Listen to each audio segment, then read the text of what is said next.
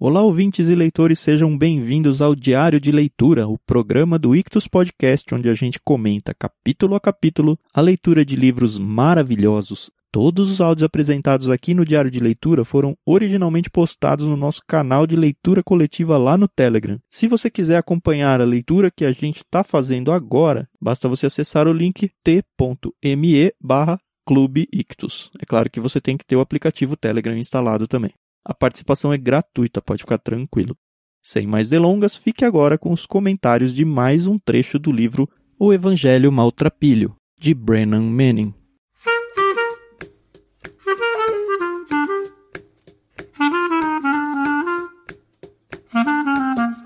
Bom dia, Carol, tudo bem? Bom dia, Thiago, tudo bem? Chegamos então na metade da segunda semana de leitura aí, capítulo 8 agora, Liberdade do Medo eu tô sentindo que os capítulos eles estão mais práticos agora, né? Lembra os livros, as epístolas de Paulo, que ele apresenta toda a base teológica primeiro e aí depois ele começa a apresentar a prática da coisa. Uhum. Gostei bastante desse capítulo e vamos lá. Eu também gostei muito desse capítulo. Ele já começa com um autor que eu tenho aprendido a gostar bastante, que é o Dostoiévski, né? Aquele romance dos do, Irmãos Karamazov.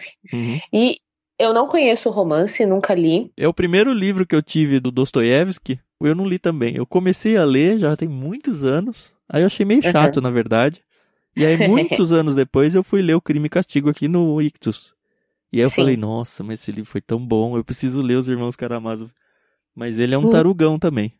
Mas reconheço que depois desse capítulo fiquei morrendo de vontade de começar a ler ele de novo. É, então, porque pelo visto, um dos motes do livro é essa questão da Inquisição, né? E eu acho que todo cristão tem que se informar um pouco do que foi a Inquisição, né? Até mesmo porque hoje em dia muita gente, sei lá, se isso poderia acontecer novamente, eu acho que não, mas a gente tem que estar por dentro, né, da história. Ah, eu não duvido que possa acontecer alguma coisa, não igual, mas quem não conhece a história tá fadado a repeti-la. Então, pois é.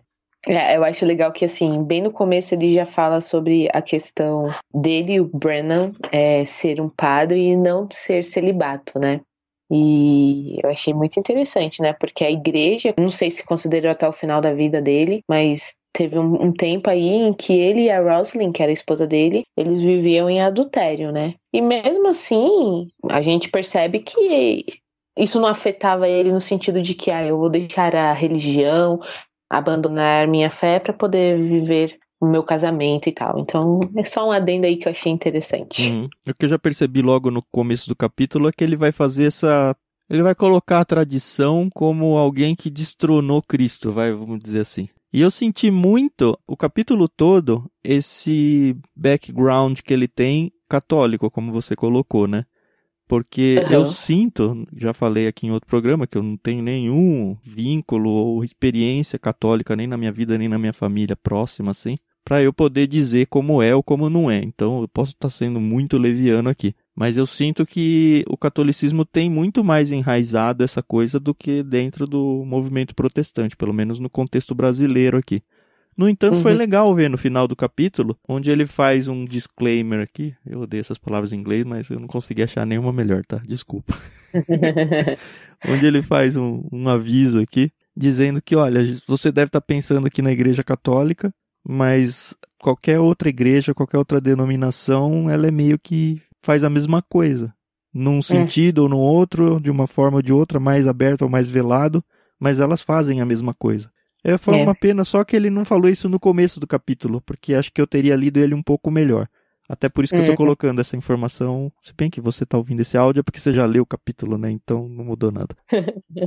é, mas é interessante. Eu gostei dessa questão que ele traz sobre o medo, né? E que as pessoas elas têm medo de viver a graça na sua totalidade e acabam vivendo muitas tradições, né? Então, é, antigamente as pessoas perguntavam em seu lugar o que faria Jesus, né? Essa frase ela é bem famosa e hoje em dia é em seu lugar o que a igreja faria ou o que o pastor faria ou sei lá quem faria e a gente está se centrando na pessoa, né? Na instituição errada, né? Porque nossa fé tem que ser baseada em Cristo, né, na, na sua salvação. Então eu achei isso bem interessante e faz a gente pensar, né, porque é muito fácil a gente mudar nossa, o nosso foco, né, é muito fácil você querer agradar os outros para não perder pessoas, para, ah, não, venham, meus queridos, aqui você vai encontrar o que você quer, e não é bem isso, né? Não é o que você quer, é o que você precisa, né? Eu tô num estudo bíblico semanal aqui em casa.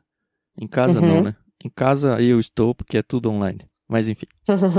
e aí a gente estava falando sobre isso semana passada. Na ideia justamente de que quantas pessoas, e isso aí eu não estou falando de nenhuma religião específica, acho praticamente qualquer uma, mas quantas uhum. pessoas elas vão na cega, assim, atrás do pastor, ou de um líder, uhum ou de Sim. qualquer coisa, sem simplesmente não criticar nada, assim. Se ela tiver é. sorte, a pessoa que tá na frente dela tá falando a, a verdade bíblica, sabe? Uhum. Se ela não tiver, ela tá indo para um engano que pode arrebentar a vida dela. Eu acho que foi nesse capítulo até que o Brennan falou, né, dos televisivos, ou não sei se foi nesse ou no anterior, mas de qualquer forma vale o exemplo. Esses uhum. pastores aí televisivos que vendem a prosperidade, que estão atrás, na verdade, a gente já sabe, atrás do dinheiro do fiel mesmo. As pessoas uhum. caem nisso tão facilmente porque é. elas não enxergam Cristo, elas trocaram o líder, a instituição, ou seja lá o que for, trocaram o objeto foco da fé delas para uma coisa que não é aquilo que tem que ser, né? Sim, é, e é, é, é muito triste, né? Porque eles querem né, buscar o, o que eles precisam, mas é muito fácil você enganar o povo quando eu digo, porque infelizmente as pessoas elas não leem. Porque eu acho que se as pessoas pegassem, vou ler a Bíblia, elas iam ser muito mais é, libertas, né, de certas falsas promessas, sei lá. Também não quero julgar ninguém nem nada, porque quem sou eu? Uhum. Mas a gente a gente tem que procurar o real, né? Ai, que igreja que eu vou? Ah, é uma igreja que prega a palavra. Mas vai lá, né? Critica, conversa com o pastor. Primeiro leia a palavra, né? É, então, não, é, conversa com o pastor depois que você lê, né, tal. É, é, importante, né, porque as pessoas, é isso que você falou, elas acabam seguindo uma pessoa e essa pessoa não é Cristo, né.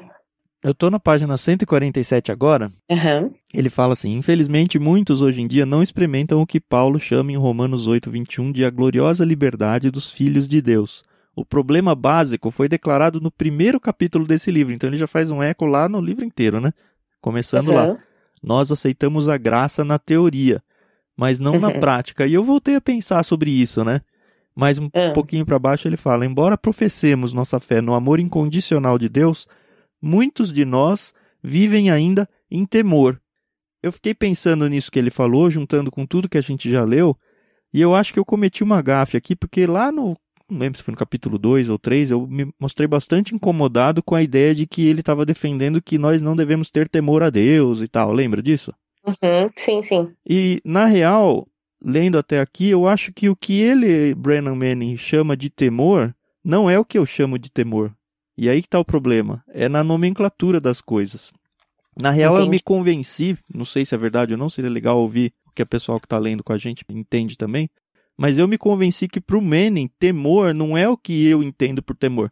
Parece que ele está falando alguma coisa mais próxima do medo mesmo, sabe? E, de fato, uma vez que nós somos salvos, a gente não tem que temer mais. No sentido de que a gente não tem mais que ter medo das coisas. Uhum, sim. A gente tem que realmente crer na graça de Deus, na nossa salvação. O resto são lutas. A gente tem que manter, sim, o temor no que eu considero o temor, que é aquele respeito temerário, assim, olha, Deus é grandioso demais. Se ele quiser estalar os dedos e me transformar em pó, ele pode, sabe? Esse é o temor uhum. que eu uhum. defendo. Mas o Brennan, talvez por tudo que ele tenha vivido, ou talvez por um problema de tradução do livro para o português, eu não sei, o temor para ele parece que, pelo menos o temor que ele está dizendo aqui, parece que não é isso. É só um medo de que um cristão vive o tempo todo com medo de, ah, eu vou ser condenado, talvez, uhum. ah, eu vou perder minha salvação. Ele não falou nada disso no livro, mas a gente uhum. sabe que tem gente que vive nessa neura. Sim. E aí, nesse sentido, faz sentido o temor do livro todo. Aham, uhum, verdade. É, eu acho que é bem isso que você falou mesmo, porque na página seguinte, né, na 148, ele vem de um exemplos que a gente usa muito o se, né?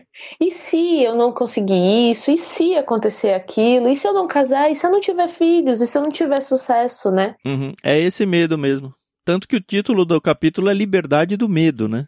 Isso, então eu acho que é bem isso mesmo, que a gente não tem que ter medo do e se, porque a nossa vida pertence a Deus, né? Então a gente tem que confiar que ele já planejou o melhor para nós e que, poxa, eu sou salvo, então eu já tô no lucro, meus amigos, porque eu posso não ter teoricamente uma vida como eu gostaria de ter na terra, mas depois lá no céu a gente vai aproveitar e muito. Sim, e ele fecha bem essa ideia com uma frase, eu achei assim, se a pessoa tá mal intencionada, e eu seria um cara bom para estar tá mal intencionado na interpretação disso. Mas você já vai entender depois que eu ler. Ele cita alguém aqui, Robert Hotchkins, que diz que os cristãos, na verdade, eles deveriam estar celebrando constantemente. Deveríamos estar ocupados com festas, banquetes, comemorações e celebração. Deveríamos nos entregar a verdadeiras orgias de alegria, porque fomos libertos do medo da vida e do medo da morte. Deveríamos atrair pessoas para a igreja literalmente pelo tanto que ser cristão é divertido eu achei sensacional essa citação. Assim. Como eu falei, uhum. se alguém que está mal intencionado aqui vai falar, imagina, ser cristão é difícil, de fato é, ser cristão é carregar a cruz, de fato é, mas eu não vou para esse lado dessa vez, tá bom? Porque eu entendo o que ele está querendo dizer. Uhum. Uma vez que a gente é cristão, a gente tem algo tão sublime nas mãos que é, é assim, não dá para entender um cristão mal-humorado, sabe? Não dá para entender um cristão que não vive a vida de uma maneira leve, festiva, é. mesmo estando sofrendo um monte de coisas, perseguição, fome, assim, a cabeça dele tá nos céus, não tá na terra. E isso teria que irradiar e contagiar as pessoas em volta. Só que a gente não faz isso. A gente vive a vida exatamente como pessoas que não têm a Cristo vivem, o que é lamentável. É, eu acho interessante que você falou essa questão, né? É que nem quando a gente experimenta uma morte na família, né? Faz pouco tempo que na minha igreja uma senhora muito amada partiu e eu lembro que no enterro dela tinha muitas pessoas cristãs e a gente tava Ai, eu não quero usar essa palavra, mas eu vou me explicar. A gente estava feliz porque ela estava num lugar muito melhor. Estávamos tristes porque a gente não ia ter mais o convívio e a saudade é grande e ela era uma pessoa muito, muito, muito querida. Mas poxa, eu fico até arrepiada de pensar, ela tá no céu. Uhum. E, gente, a gente tem que ansiar por isso, entendeu? Então, são nesses detalhes que a gente vê o nosso contentamento, né? E aí, tanto que ele fala que a nossa vida tem que ser assim, tem que ser essa felicidade, que o príncipe das trevas, ele tem que ficar indignado, ele tem que. E aí, ele traz aqui, eu achei muito legal, um aviso de despejo, entendeu? Olha, vocês estão tão felizes, estão tão contentes em pertencer obedecerem a Deus que eu tô expulsando vocês. E que bom, muito obrigada, entendeu? É o aviso de desprezo do próprio demônio aqui, né? Do próprio diabo. É, é, e eu achei sensacional essa parte. Porque é isso, o diabo tem que ficar incomodado com a minha felicidade no Senhor, né? Tanto que ele tem que falar, ai, vaza daqui, porque você não me pertence. Aí ele começa a voltar porque já foi assunto várias vezes no livro, mas assim, tem que uhum. ser porque é o objetivo principal dele, que é a uhum. ideia da briga entre as obras para salvação e a fé, né? Ele cita lá Sim. texto famoso em Gálatas, ó Gálatas insensatos. E aí é. depois é. o homem não é justificado pelas obras da lei, mas pela fé em Jesus Cristo, porquanto pelas obras da lei nenhuma carne será justificada. E ele amarra isso justamente por causa dessa questão de se libertar do medo. Ele diz um uhum. pouquinho antes que a gente tem que escolher entre Cristo e a lei como o autor da nossa salvação. E é uma lástima que alguém ainda esteja preso à lei, né? Mas na real o que acontece é o que ele falou, acho que também várias vezes ele falou nesse capítulo, que a gente diz no discurso que não, é pela fé, pela graça, mas a gente vive como se fosse pela lei. A prática não condiz com o discurso nosso. É. O que eu gostei dessa parte é que, citando de novo Gálatas 5.1, ele fala, né, que para a liberdade foi que Cristo nos libertou, né? E aí embaixo ele vira e fala, mas a gente tem que prestar atenção que liberdade não é desculpa para libertinagem, né? Uhum porque não é isso que a liberdade é, né? E aí ele continua: essa abordagem, a despeito da verdade limitada que possa conter, é defensiva e temerosa. Aqueles que acenam com ela querem, acima de tudo, advertir-nos dos perigos de pensar a respeito da liberdade, de ansiar por liberdade. E aí ele termina essa parte, né, falando que essa abordagem geralmente acaba demonstrando-nos, ou pelo menos tentando demonstrar, que a liberdade consiste, na verdade, em seguir a lei, ou em submeter-se à autoridade, ou em trilhar o caminho mais pisado. É bem isso que o, o Tan falou, né? Então, ser liberto, óbvio que a gente vive em sociedade, então a gente tem que cumprir certas regras, né? Mas ser liberto aqui é nessa questão de, poxa, eu sou salvo, eu tenho certeza da minha salvação, eu sei que eu não vou ser condenado ao inferno, então deixa eu viver uma vida regrada no sentido de que. Um... Longe da libertinagem. Isso, exato, entendeu? Então, é, eu acho que é muito aquele versículo, todas as coisas me são listas, mas uhum. nem todas as coisas me convêm, né? Faltou ele por essa no capítulo, né, para fechar essa é... ideia. Mas assim, de qualquer forma, ele fecha de um jeito interessante quando ele começa a aplicar isso no que a gente sente mesmo, que é o que, que as pessoas vão pensar de mim, né? Uhum. Diz aqui, a liberdade em Cristo produz uma saudável independência da pressão do grupo, da tentação de agradar e do cativeiro da reverência a seres humanos. A tirania da opinião pública pode acabar manipulando nossa vida. O que os vizinhos vão pensar, o que os meus amigos vão pensar, o que as pessoas vão pensar. As expectativas dos outros podem exercer uma pressão sutil, mas controladora no nosso comportamento, e essa liberdade também a gente tem que conquistar. Isso me fez lembrar de um livro da editora Batista Regular que eu li já faz bastante tempo, quando as pessoas são grandes e Deus é pequeno. Eu não conheço nenhuma outra obra que trata desse assunto. Não vou nem dizer desse assunto também, porque que trata desse assunto, ponto. É um livro uhum. fantástico, se você não conhece, vai atrás. Mas ele vai falar muito disso, o quanto que a gente realmente se preocupa com o nosso relacionamento com Deus e o quanto que a gente se pauta na nossa vida por causa das pessoas.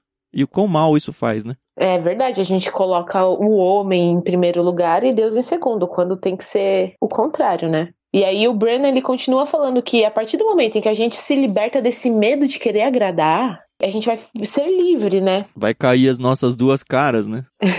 se não tiver mais, né? Mas é, é, bem legal. E aí, tanto que ele fala, né, sobre essa questão de dar esmolas, né? Que dar esmolas provê uma dessas oportunidades, mas o aplauso que ouvimos pagará por completo nossa generosa oferta. É a consciência do bem que estamos fazendo, não a virtude que traz sua própria recompensa. Então aí a gente tem que tomar cuidado, né? Porque, ah, eu vou me libertar do medo, vou ser livre das amarras. E, de novo, é aquela linha bem tênue sobre eu virar um fariseu, né? Então, e eu acho que os fariseus, coitados, são tão presos às regras quanto nós. é, eles só levam a fama, né? É. A partir da página 153, ele começa a falar sobre o grupo de AA que ele foi e tal. Sim, foi legal essa parte aqui. Ele conta um pouco da experiência pessoal dele, porque uhum. ele já era um cristão, aparentemente. Talvez até um líder, não sei. Quando ele se juntou aos Alcoólicos Anônimos. E ele conta, foi, foi bem interessante ouvir sobre a luta dele para se reconhecer como alcoólatra e principalmente para se posicionar como alcoólatra diante da comunidade cristã dele. E aí ele fala um hum. pouco dessa batalha e ele termina que meu mentor espiritual certa vez me disse: "Brennan, deixa disso, de parecer e de falar como um santo, vai ser melhor para todo mundo". É. e assim, não sei se o seu problema é é o alcoolismo, talvez não, mas com certeza cada um de nós tem os seus problemas aí ocultos, os seus problemas recorrentes com Deus, e muitas vezes as pessoas nem vão ficar sabendo disso, mas ainda assim você vive com uma máscara. Uhum. a hora que cair essa máscara é que Deus realmente vai tratar desse negócio com você. É, e aí ele continua falando sobre novamente a oração, né? Que a gente precisa se abrir com Deus de uma maneira muito genuína. E ele dá até um exemplo aqui de uma criança de três anos que vai colorir um desenho. E a gente sabe, quem tem filho pequeno uhum. ou já viu uma criança pintando, que a criança ela pinta o sol de preto, o mar de rosa, e ela não segue regras. E a gente fica, ai, ah, gente, olha, o Picasso, né? é tão legal essa parte. É, e aí ele fala lá na página 155: nenhuma criancinha é capaz de colorir mal. Tampouco nenhum filho de Deus é capaz de fazer uma oração ruim. é isso, gente. Não tem esse negócio, ah, eu não sei orar, eu não sei. Eu tenho uma amiga que quando ela vai orar, ela chama Deus de paizinho. E eu lembro que a primeira vez que eu ouvi ela orando, eu falei, nossa, que estranho, chamando Deus de paizinho, né? Mas o que, que ele é nosso? Então, essa intimidade que a gente ganha com Deus, ela só vem com um relacionamento, né, vivo. E ela se relaciona tão bem com Deus que ela toma essa liberdade de falar meu paizinho. E é isso, gente, é isso que Deus quer. Ele quer que a gente tenha essa intimidade com ele. Eu fiquei pensando nessa parte aqui, falei: "Ah, será que ele não tá forçando a barra?" Porque de repente tem orações que não são corretas no sentido de que ah, a pessoa fica só pedindo coisas para ela mesma, a pessoa uhum. fica só pedindo coisas fora da vontade de Deus, sabe? Até porque o Senhor nos ensina na Bíblia como deve ser a nossa oração nas Escrituras. Mas ele veio com um argumento que me desmontou, que foi a ideia de que, olha, você pode estar orando ou não estar orando naquele tempo. Então, eu acredito, depois de ler esse livro, que mesmo que você esteja fazendo, entre aspas, aí a oração errada, você decidiu estar junto com o seu pai no momento, e aí eu começo a comparar aquela criança que está sempre no colo do pai pedindo as coisas. Ai, pai, eu quero isso, quero aquilo, quero aquele outro. Mas de uma forma ou de outra, os dois estão se relacionando naquele momento e é a oportunidade para que o pai vá ensinando aquela criança que, olha, não é por aí, filho, você não pode ser assim e tal. Mas ainda assim foi uma decisão do filho de estar ali junto com o pai, e ele pega muito isso. O pai pouco se importa se a criança está olhando ao redor, sua atenção passando rapidamente de uma coisa para outra, apenas se aconchegando para dormir. Essencialmente, a criança está escolhendo estar com o pai confiante do amor, do cuidado e da segurança que são seus nos braços dele. Então, mesmo que você esteja aí de novo, entre aspas, fazendo a oração errada, é um começo muito bom você realmente insistir nisso, porque é um desenvolvimento de relacionamento. E Deus vai começar Sim. a conversar com você ali, você vai começar a entender melhor a vontade de Deus e naturalmente a coisa vai fluir até o ponto de ser como a sua amiga aí que ora falando paizinho. E é, essa é. liberdade do medo aí também vale nessa parte. Sim, é exato. É muito interessante. Isso não é uma coisa que vai acontecer do dia pra noite, né? Mas você não pode não querer começar. Você tem que querer. Então, acho que vale a pena. Aí ele muda o assunto para compaixão e aí ele começa a falar sobre a importância da compaixão de nós para com outras pessoas. Meio hum. que no sentido de que sim, maltrapilho, eu entendo, eu também já passei por isso. Ele cita isso, né? Ele vai gastar um tempinho aqui falando sobre isso, algumas páginas mais um pouquinho adiante, ele fala: olha, a compaixão, na verdade, ela identifica o cristão. Em João, a gente vai ver isso muito nas cartas lá em João também, falando sobre o amor ao próximo, que quem não ama o seu próximo não pode dizer que ama a Deus e, e esse tipo de coisa. Uhum. E aí ele volta com uma ideia que ele já apresentou em alguns capítulos anteriores aí, da ideia do amor duro. Cara, como eu gosto dessa parte, eu sempre gosto dessa parte, eu tenho que tomar um pouco de cuidado com isso. Ele fala certamente que o amor duro e a disciplina têm seu lugar na família cristã. E aqui é o assunto de compaixão ainda, é interessante isso. Entretanto, apenas a disciplina administrada com amor é corretiva e produtiva. Ele vai até explicar: a disciplina que brota da ira e do espírito de vingança é desagregadora na família e contraproducente na igreja. Apresentar um ultimato a um adolescente viciado, busque o tratamento ou caia fora, é uma reação amorosa e talvez salvadora. Às vezes é necessário ser cruel para ser bom. Ele já deu um exemplo disso naquele cara da história grande lá que a Carol quase chorou lá. Foi ontem, ontem, ontem que a gente leu. Eu chorei. Mas é isso, assim. A própria compaixão dentro do cristianismo, dentro da comunidade cristã, tem espaço também, desde que você faça isso em amor, né? E é muito difícil essa, essa linha é muito tênue, né? Entre o amor é. e a é. vingança, entre você querer o bem e o mal da pessoa, principalmente quando a pessoa fez um mal contra você, né? Sim. Mas tem espaço esse amor duro, mas não deixa de ser amor. Exato. E aí ele ainda fala sobre a fundação dos Alcoólicos Anônimos, né, que aconteceu em 1935 lá em Ohio. Uhum. Ele fala que ninguém sabe quem escreveu os Doze Passos, né, e as Doze Tradições, porque foi um anônimo mas que de repente alguns achavam que para entrar você tinha que seguir uma certa uma descrição, né? Você tinha que ser, não sei aqui, né? Pelo no... que eu entendi, era meio que, olha, sua única falha de caráter tem que ser o alcoolismo. A gente não vai aceitar outros porque a gente é alcoólicos anônimos. Não sei se uhum. eu entendi bem, mas foi isso que eu catei aqui. Aí surge aqui um cara que ele falou: Olha, eu sou alcoólico, mas eu tenho um outro problema. Eu sou vítima de outro vício que traz um estigma ainda maior do que o alcoolismo. Eu fiquei morrendo de curiosidade aqui, né? Nossa, falei: O que, que ele é? Pedófilo, sei lá. É, então. E aí a, a discussão é: e agora? a gente dá as costas para esse homem e ele vai acabar morrendo, ser morto, ou a gente admite e só Deus sabe que problemas ele vai trazer se ele entrar. Qual que é a resposta, sim ou não? E aí fala né, que no primeiro momento os veteranos só conseguiam enxergar as objeções. E aí fala, a gente só lida com os alcoólicos. Será que a gente não devia se sacrificar pelos bens de muito? E aí eu lembrei muito de Caifás nessa é. parte. Não é se sacrificar, né? Ele fala, será que não deveríamos sacrificar esse pelo bem é. de muitos. Tipo, ó, vamos jogar isso pra fora para salvar outros. Que aí sim é muito o que o Caifás fez mesmo. Pois é. E aí eles estão discutindo lá e um dos três veteranos fala assim: olha, o que estamos com medo é da nossa reputação. Nós temos muito mais medo do que as pessoas podem dizer do que dos problemas que esse alcoólico possa de fato trazer. E enquanto conversamos, cinco palavrinhas não me saem da cabeça algo fica repetindo. O que o mestre faria?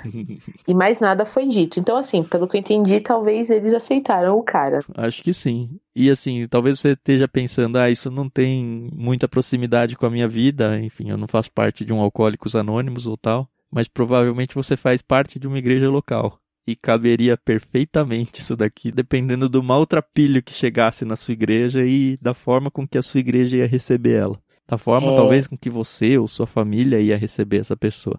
Então, uhum. Então sempre lembra desse exemplo, porque é uma luva de pelica aqui para bater na nossa cara. Sim, sim. E aí ele termina né, esse capítulo novamente citando os irmãos Karamazov, que é, eles acusam, né? Eles têm uma acusação muito grande contra a Igreja Católica. A Inquisição, pelo visto, usou muito o nome de Deus para fazer coisas terríveis, né? E a gente tem que tomar muito cuidado com isso, né? Com essa situação, né? Ainda fala aqui: todas as coisas das quais a Igreja Católica é acusada, tá falando em relação à Inquisição. Uhum. No que diz respeito à falta de liberdade, arbitrariedade, autoritarismo e totalitarismo, não estão por acaso presentes em outras formas e formatos mais ou menos disfarçados entre os cristãos de outras confissões e ainda com maior frequência nas pequenas seitas do que nas grandes grandes igrejas. Tchan, tchan, tchan. e aí ele termina falando aqui de um inquisitor que devia estar tá interrogando uma pessoa tal. Não, pelo que eu entendi isso daqui é o do enredo do Irmãos Karamazov. Esse grande inquisitor. Ah, ele tá. apresenta lá no começo do capítulo. É verdade, tem até uma notinha. Enfim, faltou para nós dois um background literário é, aqui. verdade. Mas, pelo visto, a pessoa conseguiu se livrar aqui da Inquisição, dando um beijo no, no Inquisitor. Eu não entendi se ela se livrou, não. O Inquisitor estava desesperado para a pessoa falar, se responder. Me lembrou muito de Cristo quando é interrogado e ele decide ficar em silêncio. Mas ó, no finalzinho ele fala assim: o velho estremeceu, seus lábios se moveram, ele foi até a porta, abriu-a e disse: vá. E aquele beijo fulgurava no coração do velho. Hum, é verdade. Cara, eu preciso muito ler esse livro. Sim, sim, precisamos. Enfim, foi mais um capítulo bem legal, capítulo 8. A gente tá muito perto do final do livro agora. Uhum. Segue firme se você tá com a gente. Duvido que você chegou até aqui e vai desistir, né? Faltando tão pouco. Mesmo que você não esteja gostando muito do livro, vai valer a pena seguir até o final com a gente. Verdade. É bom porque é um tipo de leitura muito diferente da que a gente fez no início e, pelo visto, muito diferente da que a gente vai fazer em seguida, né? Uhum. Então. Ah, mas é isso que é legal ficar lendo livros, né? A gente tá cada hora num lugar diferente, numa experiência diferente. É verdade. É isso, né? Uhum. Beleza, então. Até amanhã, galera. Não esquece de compartilhar os nossos links aí, tanto do clube, se você quer ajudar a gente, você pode assinar o clube, mesmo que, ah, não tô, é um jeito de você honrar o nosso trabalho, tá bom? Uhum. Beleza, até amanhã. Até amanhã.